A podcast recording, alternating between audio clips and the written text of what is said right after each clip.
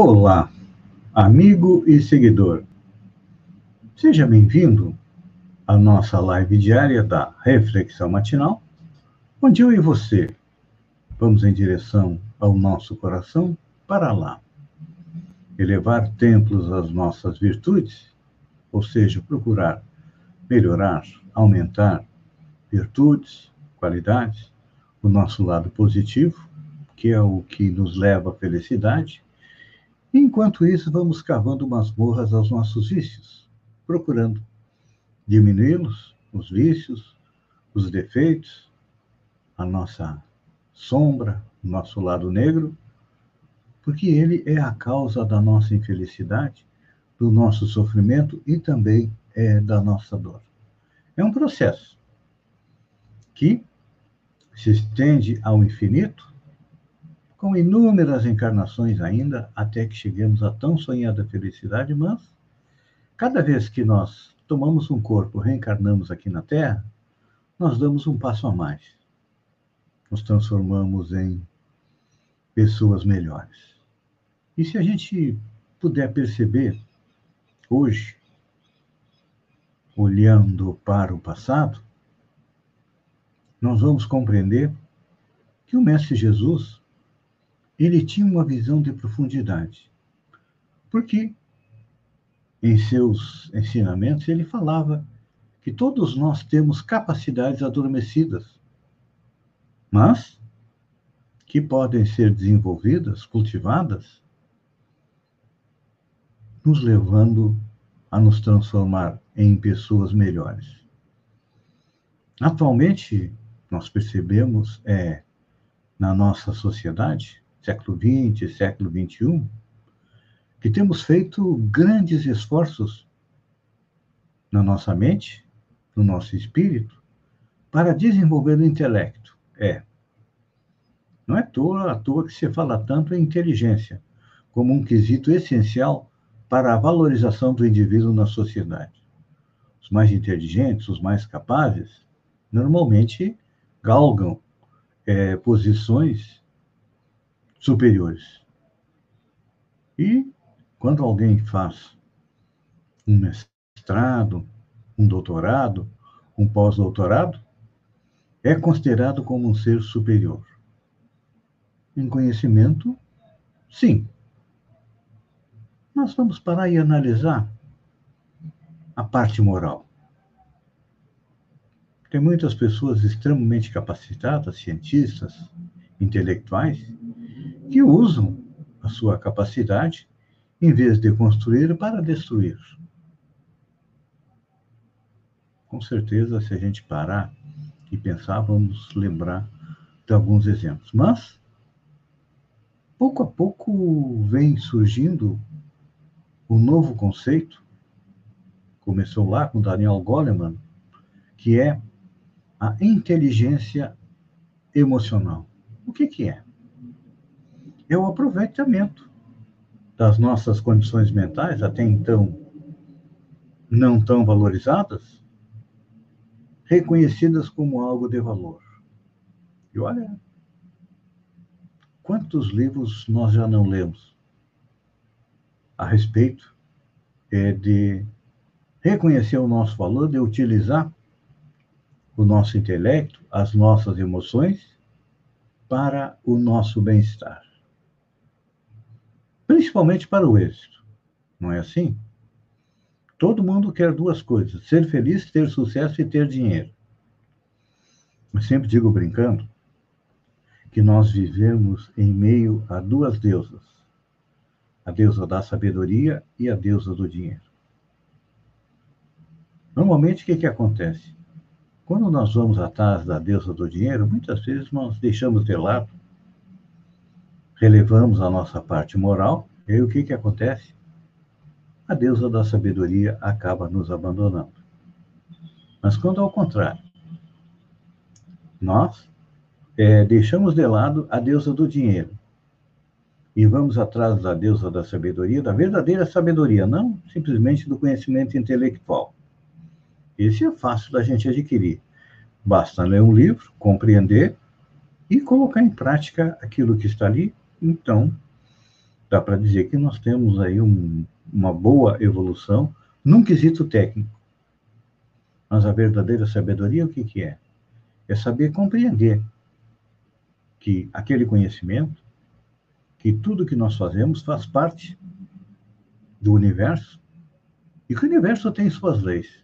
Temos falado muito a respeito das leis morais e a nossa felicidade. Ultimamente estamos comentando, antes de entrar nas leis propriamente ditas, a respeito da lei natural, que é a lei que rege o universo moral. Porque Deus, no seu infinito amor, nos cria destinados à felicidade e nos dá oportunidade de conquistar e construir. Então, a nossa felicidade depende muito é, da nossa determinação de nos transformarmos em pessoas melhores. Não é simplesmente adquirir alguma coisa. Nós temos que adquirir o quê? Sabedoria. Então, quando nós vamos em busca da deusa da sabedoria, compreendendo que Deus comanda o universo. Jesus é o governador espiritual da Terra, que nós temos bons espíritos à nossa volta tentando nos ajudar.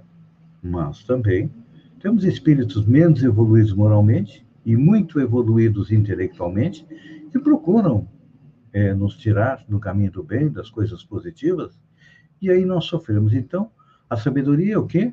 É compreender tudo isso e procurar agir retamente colocando em prática os dois mandamentos de Jesus, que é amar a Deus e amar ao próximo. No mundo, no mundo tão carente de amor, no sentido amplo, não esse amor que a gente é, mistura com desejo por uma pessoa ou de um sexo diferente ou do mesmo sexo, mas o amor doação que Jesus exemplificou na Terra, aí nós estamos compreendendo as leis morais, aí nós conquistamos a deusa da sabedoria. E o que, que acontece com a deusa da fortuna? Ela, enciumada, acaba nos dando aquilo que nós precisamos, achando que nós vamos retornar para ela. Então, este é o mecanismo da evolução. Este é o mecanismo das leis divinas que nos lembra que hoje nós temos uma inteligência intelectual, nós precisamos adquirir conhecimento, não podemos ficar parados. Por exemplo, a pandemia está servindo para quê? Para que muitas pessoas que eram analfabetas digitais se transformassem em pessoas alfabetizadas digital. Por quê? Não importa qual seja a condição financeira. Todos têm celular. Claro que a maioria usa como meio de divertimento, de conversa, mas hoje nós estamos compreendendo que o smartphone, o celular, é um aparelho extremamente importante para auxílio às pessoas, porque muitos estão em isolamento social, ficam mais tempo em casa, sentem-se sozinhos e aí nós podemos interagir com eles a partir da tecnologia. Então, vamos utilizar a tecnologia, mas vamos também utilizar a nossa boa vontade, as nossas virtudes para nos aproximar dos outros. E aí, como diz Daniel Goleman, estamos utilizando o quê? A nossa inteligência emocional. Lembre-se, em tempos de isolamento, em tempos de pandemia, temos que cultivar as nossas virtudes, ou seja, a resiliência, a paciência, a esperança, porque depois do coronavírus, com certeza teremos dias melhores. Pense nisso, amigo e seguidor, enquanto eu desejo a você um bom dia, um beijo no coração e até amanhã, no amanhecer, com mais uma reflexão matinal. Até lá, então.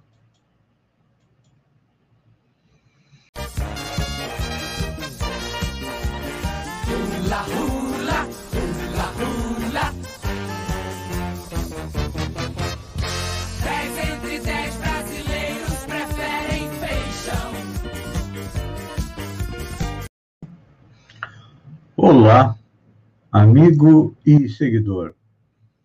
Seja bem-vindo à nossa live do Bom Dia com Feijão, onde eu e você Navegamos pelo mundo da informação com as notícias da região, de Santa Catarina, do Brasil e também do mundo. Começamos com notícia da região.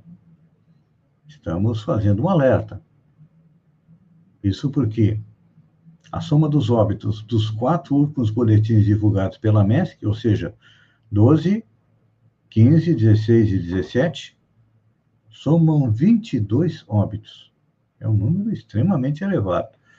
Está sendo março, com certeza será o mês mais mortal da pandemia do coronavírus na nossa região, em Santa Catarina e também na região sul. Então, vamos redobrar aí as nossas precauções. Álcool gel, máscara, manter o distanciamento social, sair só no momento que seja extremamente necessário, para que diminua a intensidade da pandemia, porque nós não temos nem UTI, nem hospital para poder nos internar. Então, cuidado. Notícia boa. Vem de Araranguá. Anteprojeto propõe que pessoas, empresas e instituições doem recursos para a compra de vacinas. Na noite desta quarta-feira, dia 17, a Câmara de Vereadores de Araranguá aprovou por unanimidade o anteprojeto que propõe a criação do Fundo Financeiro Municipal Especial para aquisição de vacinas para enfrentamento da, da Covid. O anteprojeto tem como objetivo autorizar doações, auxílios e contribuições é, e transferências de natureza gratuita de, de, entidades públicas ou privadas, pessoas físicas ou jurídicas, com a finalidade específica de aquisição de vacinas. Está aí uma boa ideia que vem da Câmara de Araranguá, e a minha sugestão é que as demais câmaras de vereadores também coloquem em prática. COES recomenda novas ações e descarta lockdown em Santa Catarina. O Centro de Operações de Emergência em Saúde, COES, propõe novas ações para deter o contágio, mas descartou o lockdown, neste momento, em reunião que aconteceu nesta quarta-feira, dia 17. A proposta agora será encaminhada ao governador e os técnicos ainda recomendarão novas ações a partir de uma reunião que será feita hoje. É importante, porque é, nossos três estados do Sul têm o recorde de mortes em março de acordo com dados das secretarias de saúde. Realmente, é a região do país está atravessando a pior situação em termos de saúde. Só, só para terem uma ideia, o Paraná já registrou até o dia 16, 2.245 mortes por coronavírus. Santa Catarina foi 1.600. O Rio Grande do Sul registrou 3.214. Então, temos que redobrar os nossos cuidados. E porque não é só na nossa região. A própria média móvel no Brasil, que é a soma dos últimos sete dias, passou dos 2 mil diários. Ontem, foram 2.736 vítimas do coronavírus em 24 horas.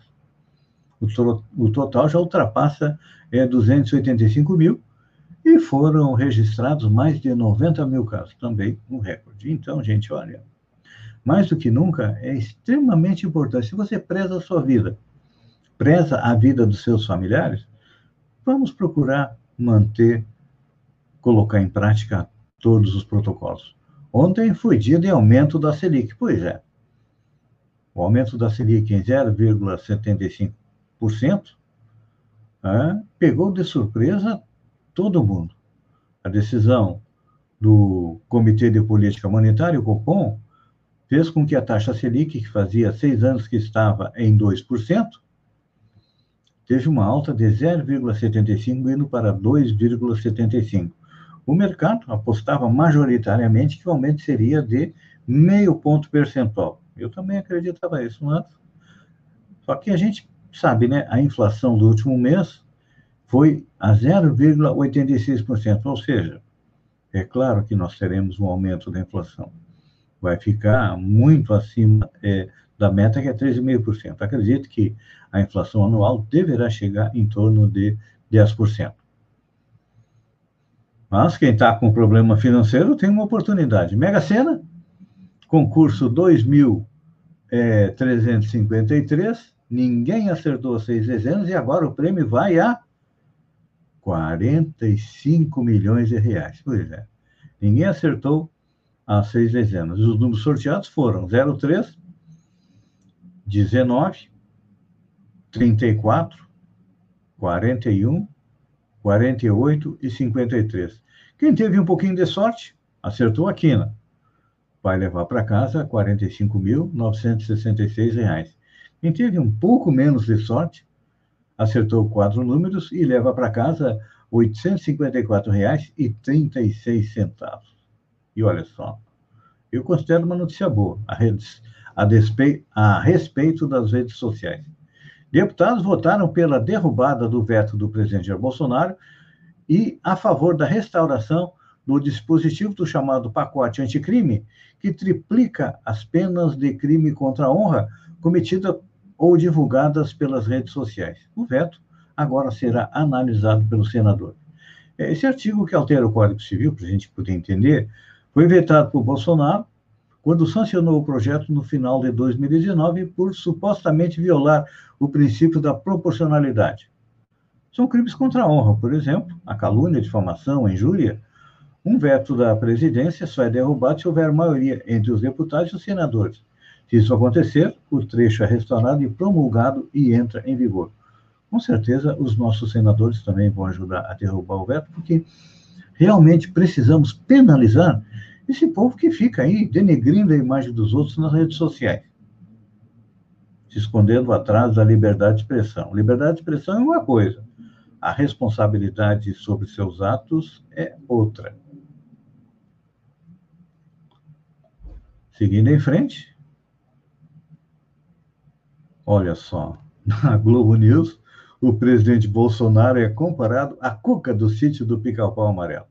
Com certeza, o sítio do Pica-Pau Amarelo foi companheiro de muitas e muitas leituras e também depois de episódios na TV e também agora ele tem desenho animado. O meu neto Emanuel adora ver o sítio do Pica-Pau Amarelo. E eu também gosto de ver, porque eu me relembro aí, eu volto aos meus tempos de infância. Então, voltando para a notícia, na Globo News, Bolsonaro é comparado à cuca do sítio. Notário antibolsonarista Otávio Guedes ironizou a tensa relação entre Jair Bolsonaro e os três ministros da Saúde da sua gestão em no Em Ponto da Globo News, na manhã desta segunda-feira, dia 15. Em interação com a âncora Júlia do Alibi, o jornalista disse que o presidente é a Cuca, a vilã do sítio do Pica-Pau Amarelo. Criação de Monteiro Lobato com versões bem-sucedidas na TV Tupi e também na TV Globo. O comentarista comparou o ex-ministro Luiz Henrique Mandetta, popular líder no início do combate à pandemia, com o sábio Visconde de Sabugosa, um defensor da ciência, e o médico deixou a pasta em abril de 2020 por discordar do negacionismo do presidente Jair Bolsonaro. Guedes disse que o ex-ministro Nelson Teik, que permaneceu menos de um mês no cargo, seria o Marquês de Rabicó. Tem nobreza, mas está sempre fugindo da panela, brincou o jornalista, o oncologista não aguentou a pressão e os desmandos e virou feijoada. O atual titular, o Eduardo Pazuello, foi descrito pelo jornalista da Globo News como assistente da Cuca, com atuação baseada exclusivamente nas ordens de Bolsonaro.